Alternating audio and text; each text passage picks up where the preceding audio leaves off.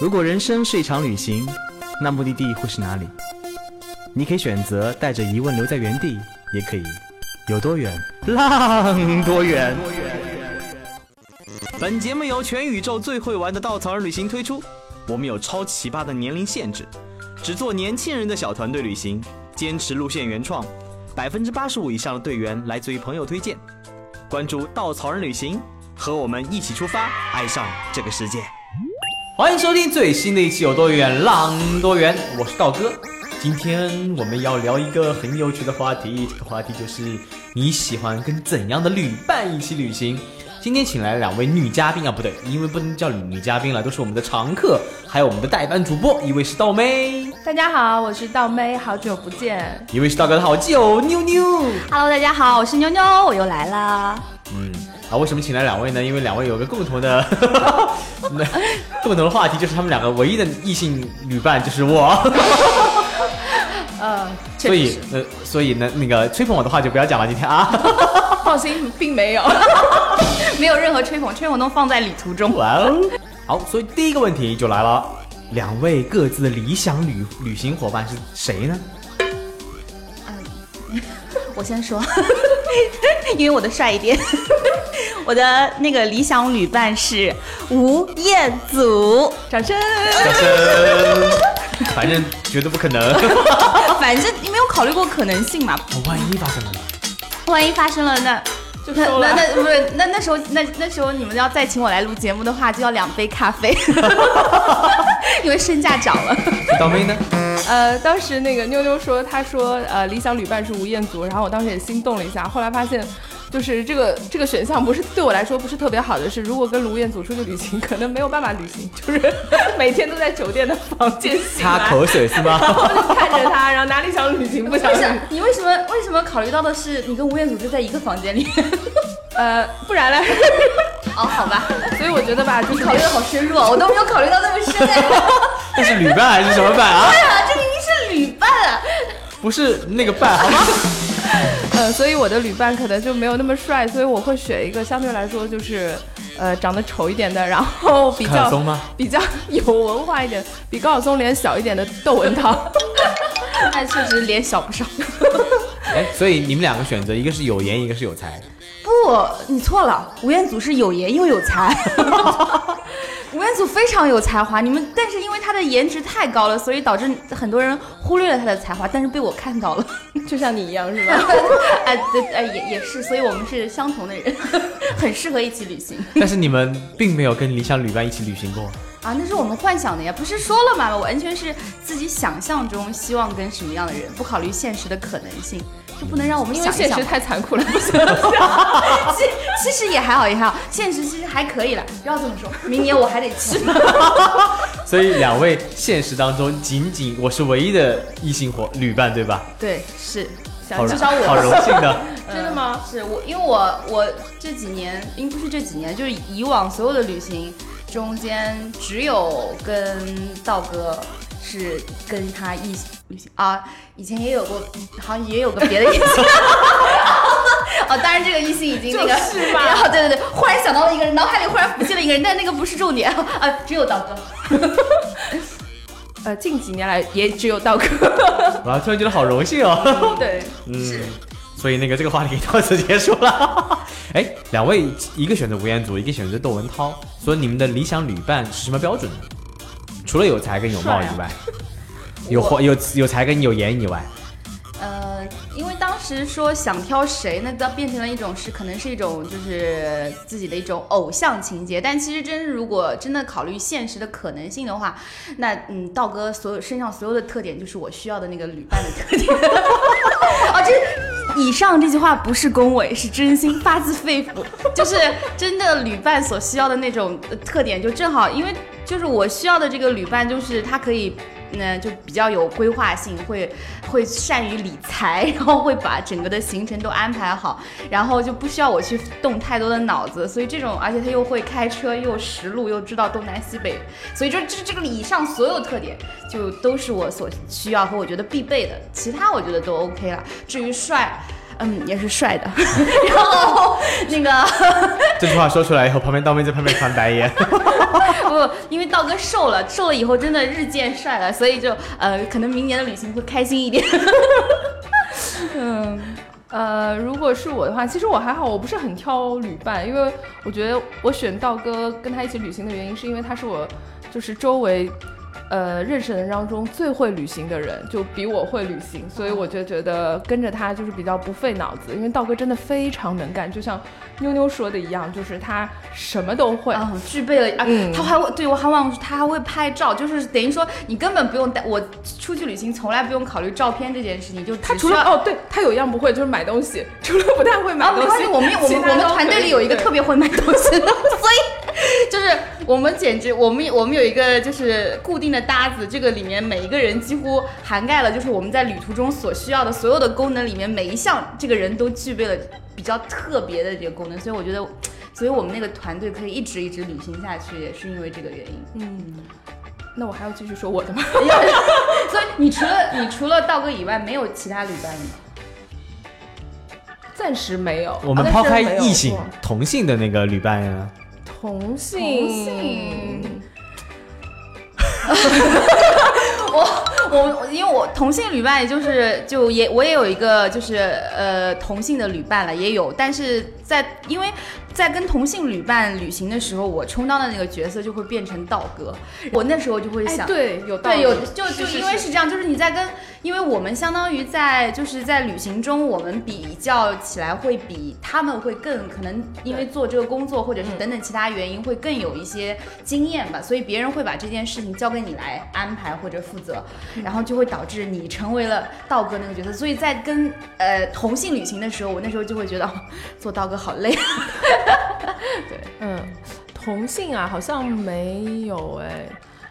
绝育少女算吧，如果他非要算的话，我觉得他偶尔会可以算上一个旅伴，但是因为我们两个人都属于旅行上面都 OK 的，所以同性好像很少，可能我没什么朋友吧。然后我一想到要去旅行的目的地比较符合的就是道哥，所以还是会选道哥。对，然后、哦这么数起来，我跟你们俩的旅行真的好多。对呀、我跟妞妞去过爬爬富士山，嗯去过北美，去过加拿大，去过欧洲好几次了，对吧？北欧、南欧、法、呃西欧，还去过哪？美国。美国，对，嗯美国。第一次就是美国，然后国内的也有，就附近的我们去过哪里？崇明啊，还去过宁波啊宁波之类的，嗯这样自驾出去玩去。对，好，你你你们俩之间就是连我都知道。不，因为是这样子的，我每我是属于那种记性很差的人，所以我非常喜欢做的一件事情就是发朋友圈，所以每次旅行我就会发朋友圈发很多，然后我当我再去想去翻的时候，我只需要去输关键字，我就知道哦，我什么时候去过哪里，那我就会记得。我真的很佩服道哥一点是什么，你知道吗？就是我就算我再喜欢那个地方，就是我很难记住那个地名，就是我好像说啊那个地方好美好美，但那个地方是哪里呢？然后但是道哥可以。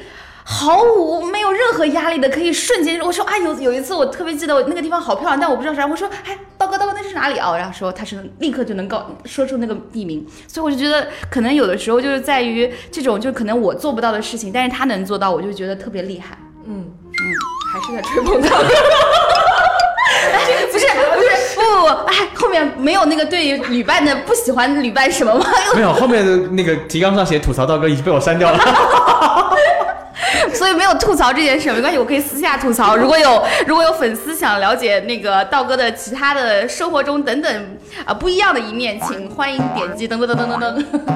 其实我们今天想聊的主要话题就是一个旅伴需要什么样的素养跟素质才是一个好的旅伴。刚刚也讲了，旅行当中有很多很多的角色，比如说有人要会开车吧，有人会做行程吧，做攻略吧，订酒店吧，呃，算账吧，买买东西，呃，拍照、气氛、陪聊等等等等。我觉得每个人各司其职，可能是一个小的。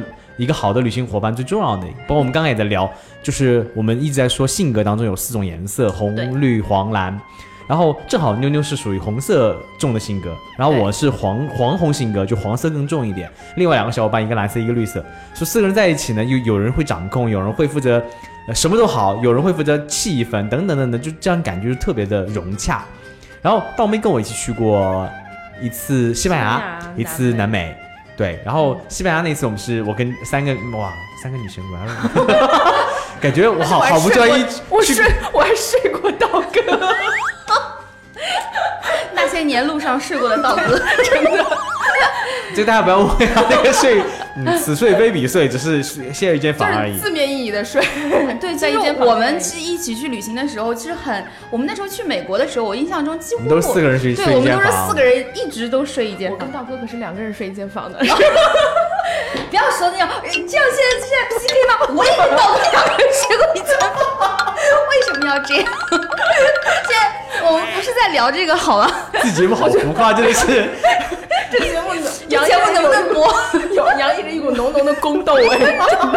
可能是因为最延禧看多了延禧攻略看多了，不行。就那个 道哥刚刚从约旦那个工作回来，然后昨天回到房间。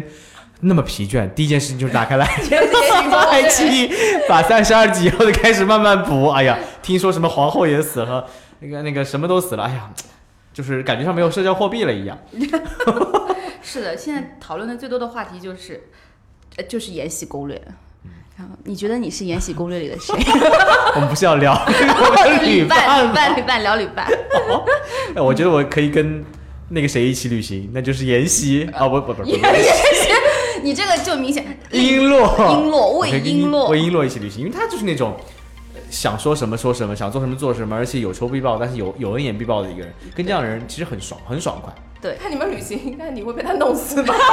你还会被他推下悬崖 之类的？因为呃，其实道哥在二零一四年以前的旅行，更多时候是一个人，然后或者是结伴。二零一四年以后才跟就是跟朋友们一起结伴，那个固定的搭子去旅行。刚开始的时候其实挺焦虑的，因为经常会行程当中会有这个觉得自己没做好，那个觉得没自己你自己没做好，就觉得那个时候的心。就总是会被很多外界因素所干扰、所影响，就经常会焦虑。这种焦虑会影响到队员，呃不是队员了，然后大家心情也会也会有很强的掌控欲，觉得，哎呀，其实这种掌控欲，我觉得就来自不安全，来自不安全感，来自那种自己的焦虑感。嗯所以这也造成了我们曾经跟妞妞，嗯，在路上还吵过好几次。我经常跟我我经常说，就是其实旅伴很重要的一点在，而且尤其是我们很多年的旅伴，你就能感受到，因为我们平常生活中其实并没有很多的。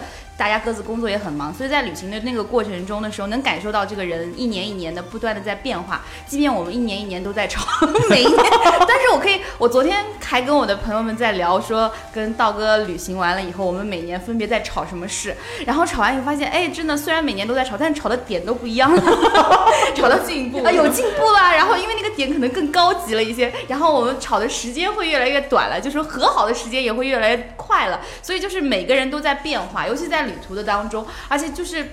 每次回来你会发现吵完了，第二次还是要跟这个人在一起，再接着去旅行，你就想着那可能很多事情是也会从自己的身上去找问题，因为自己也在成长嘛，旅伴在成长，自己也在成长，所以我感觉每一年旅行都会给自己很大的一部分的提高。我每年出去旅行的时候，都会发一个跟呃旅伴们的一个合影。然后都会说，嗯，今年一定跟道哥不会撕。然后底下我认识我们的小伙伴说，有不一定哟，我觉得很难哟。然后都用一种幸灾乐祸。然后到第几天就得问我撕了吗？我说没撕。结果我们上一次旅行开始就已经呃就已经没有什么就是有撕的，好像上一次是去加拿大，好像就没有没有过吵架、啊。对对对对，就、嗯其实去北欧那次也没有任何的，只是有有有包括买鞋那件事儿有点不哎，对，只有其实那时候没有没有没有没有没有吵了，只是就是会有点不爽，但真的这就是一件很小的事情，已经觉得这件事情大家就只要各自过掉就好了，根本不需要再去有什么任何这种语言上的冲撞了。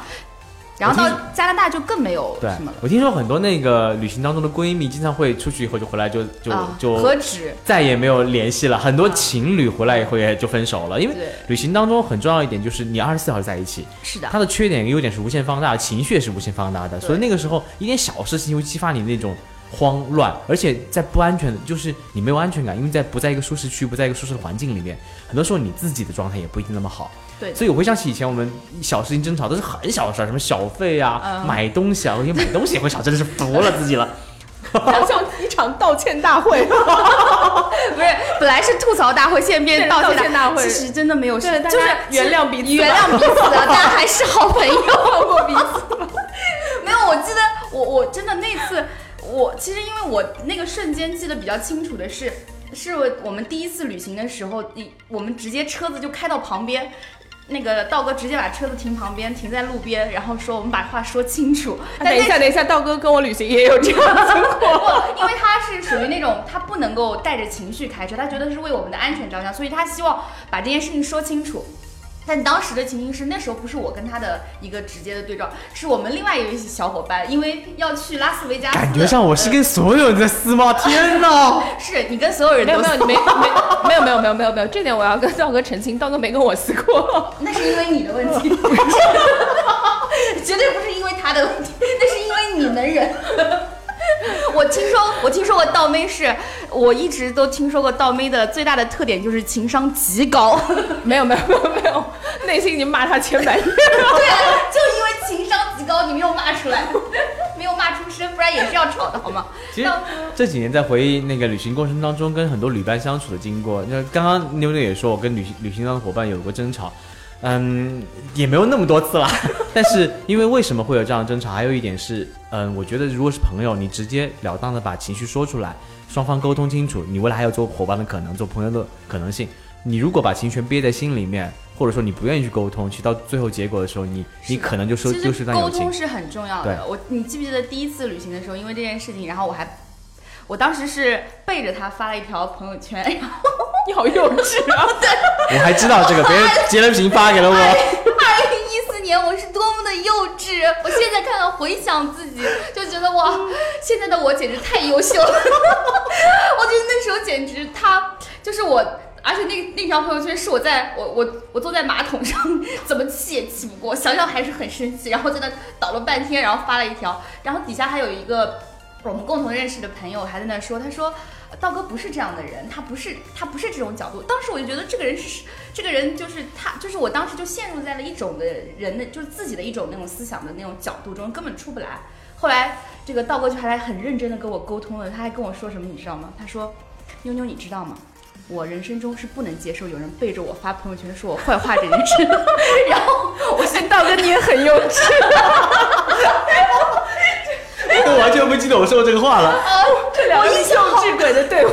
完完了，你知道我们的节目经常下面有评论说你们能不能克制一下，不要大笑。但是我觉得这节目下面会很多人在下面排队来骂我们，不管了，喜欢我们人就继续喜欢，不喜欢我们再见。，但是真的是就是因为你知道的，在这件事情，就是在你不能够去隐忍，因为在旅行中你根本不是一个扮演角色的一个状态，都是在做一个很真的自己。对，根本不是说哦，我可能临时见个面，那我只需要假装一下什么样子，让你喜欢，让我自己舒服就过去了。但是旅行中，我们每次旅行都很长时间，如果要扮演那个角色，根本不可能。所以我们觉得，不管是生活还是旅行，最重要的一件事情就是做自己。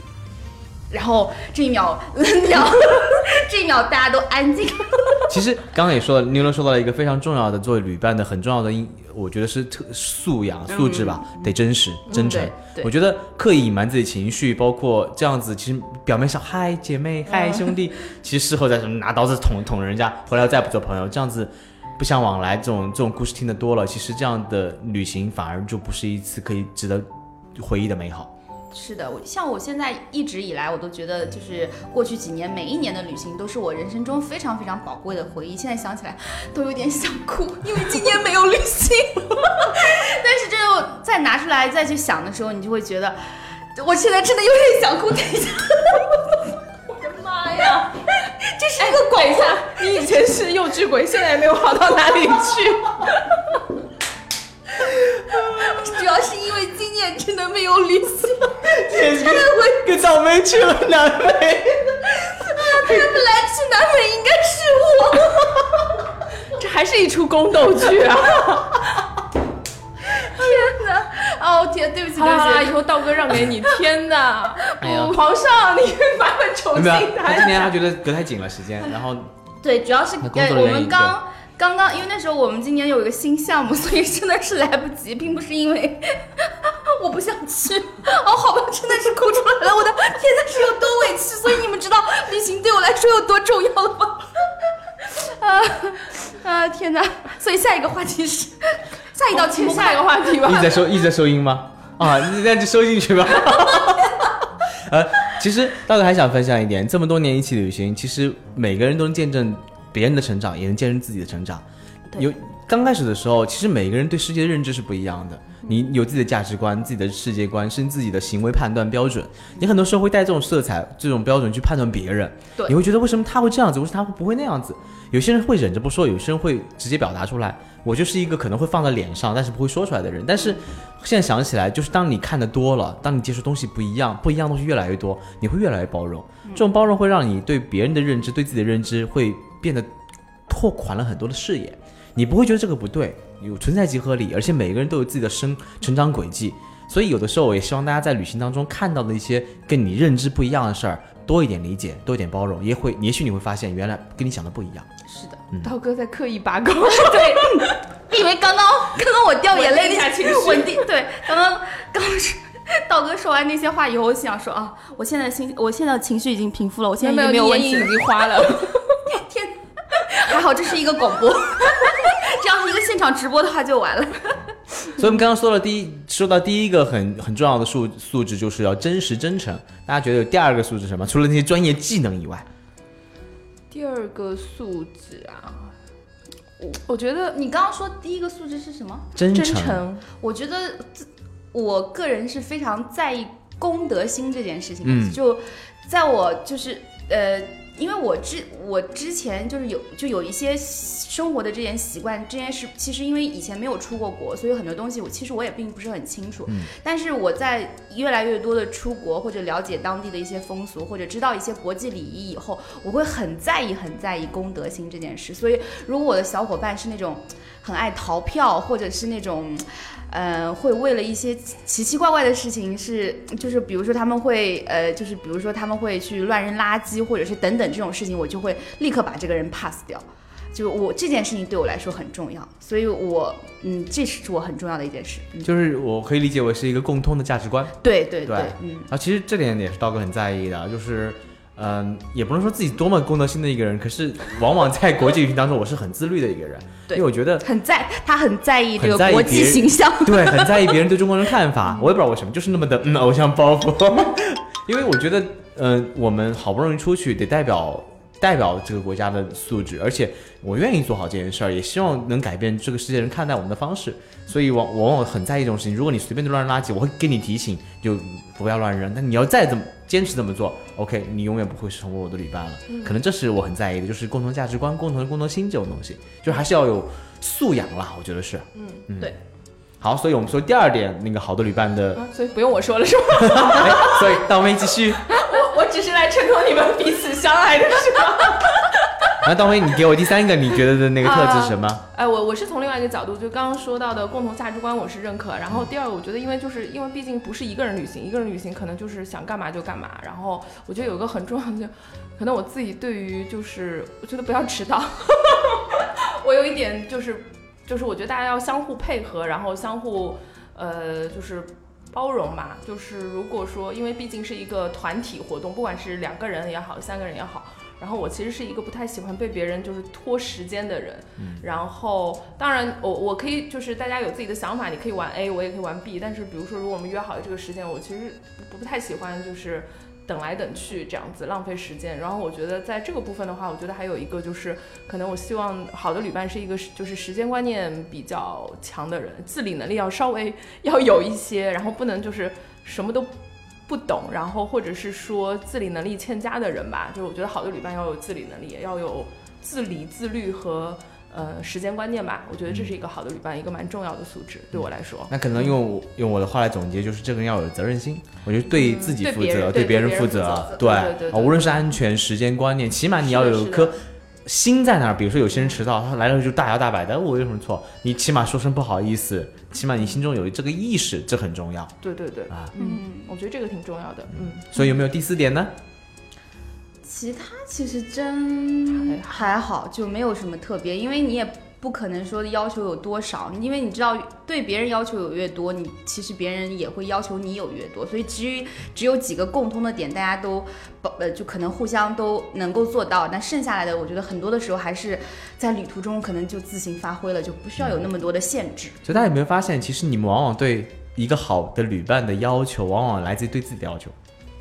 当然，当然，当然了，我就是优秀的人其实啊，没有办法。其实就是一个你的一个一个反射吧，我觉得就是你对自己要求是比较有责任心的，要求自己是一个靠谱守时的人，要求自己是一个真诚有靠嗯这样的人。其实你往往也希望旅伴是这样的人。是肯定是这样，你不可能说哦，我我肯定我我希望我希望对方是怎么样，但我自己完全做不到，那这个别人那会怎么去想？所以我们说，好的旅伴应该是共同的三观，嗯然后共同的价值观，但是呢，有不同的性格，嗯，然后不同的角色分工，然后真诚，这可能是一个好的 旅这伴标准吧。简直就跟人生旅伴 差不多。这，所以他们经常有有句话，如果能找到这样的人，我们就不会被收单身税了。刚刚才得知到要收单身税这件事情，不是他们，我曾经听过这样一句话，就是说，如果一个好的旅伴可以成为你的好的人生伴侣，但是一个你可能你生活中的伴侣并不一定能够成为你好的旅伴，嗯这我觉得这这真的是一件非常重要的事情。嗯那你觉得旅行当中哪些同行的人的做哪些事儿你是完全不能忍的呢？完全不能忍啊！就就超过一下啊，让你抓狂之类的。完全不能忍，不能忍，就是花我我的钱。我我 我比较不能忍的就是呃就是不太顾就是不太顾大家的感受，或者是就是就是比如说呃去旅行的时候，就是他只顾他自己。但他不考虑我，或者不考虑别的旅伴，他就是当下的时候只考虑到自己，我就会觉得我们既然是一起出来玩，大家是一个共同的一个整体，并不是就是在尤其是在一起集体活动的时候，不能光考虑自己，要考虑到别人，不能光顾着自己嗨，所以就可能有的时候会在这件事情上会比较那个。其他的，至于，因为我至今为止就是没有过那种就是说旅行回来。呃，就我因为旅伴本身也少，然后 然后那个对对对，不是没有朋友，我朋友很多，妞妞的朋友圈有五千个朋友，啊，但朋虽然只有友朋友圈不代表朋友，但只有三十四个异性。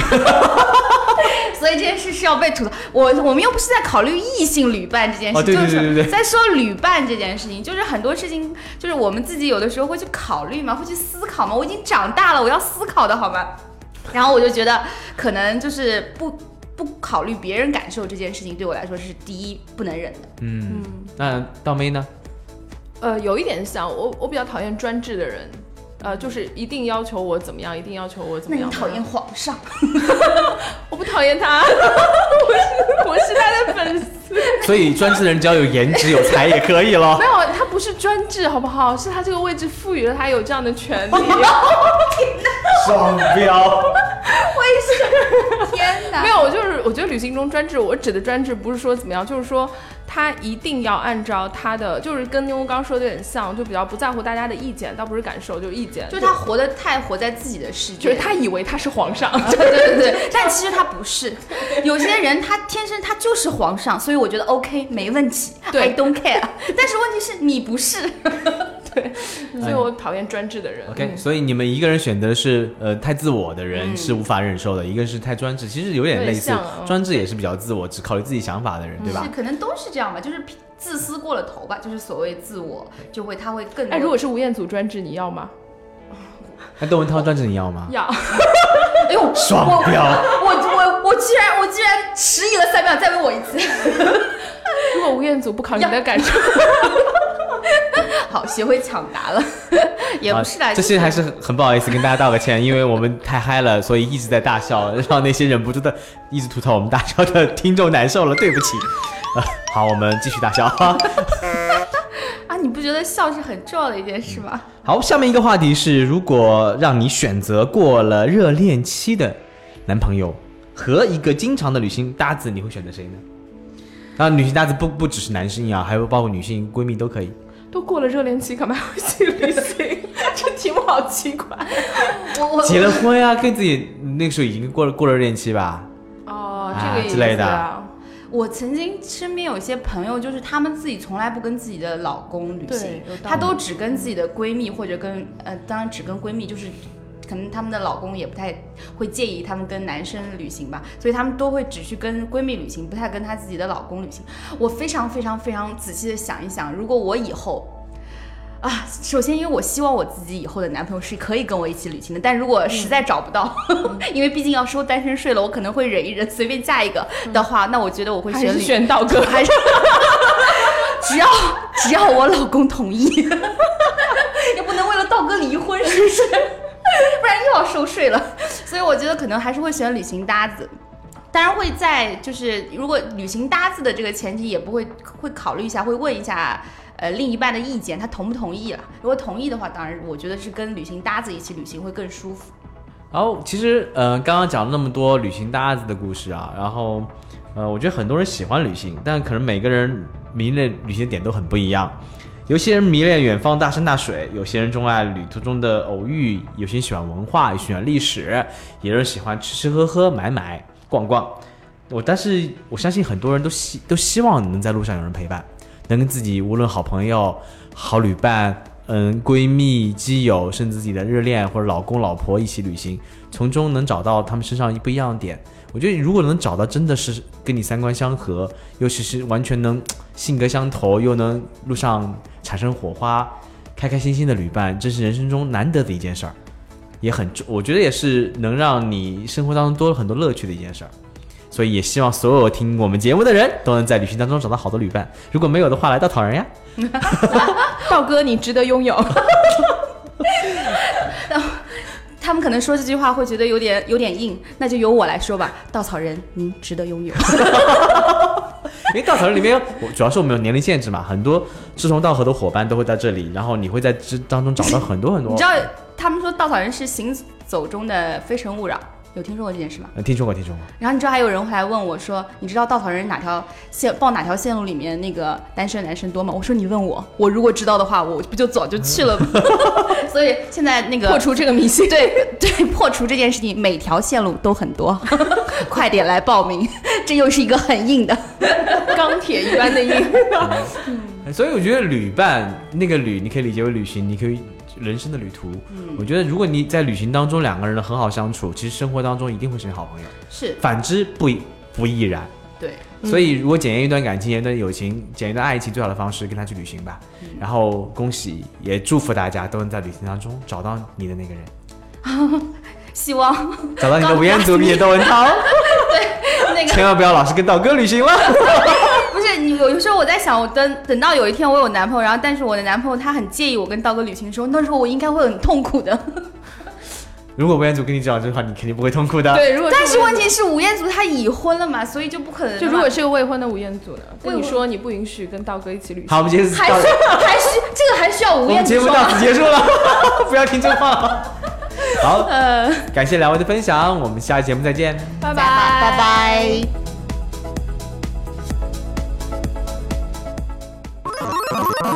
请搜索“稻草人旅行”，和我们德艺双馨、颜值出众的领队一起出发，爱上这个世界。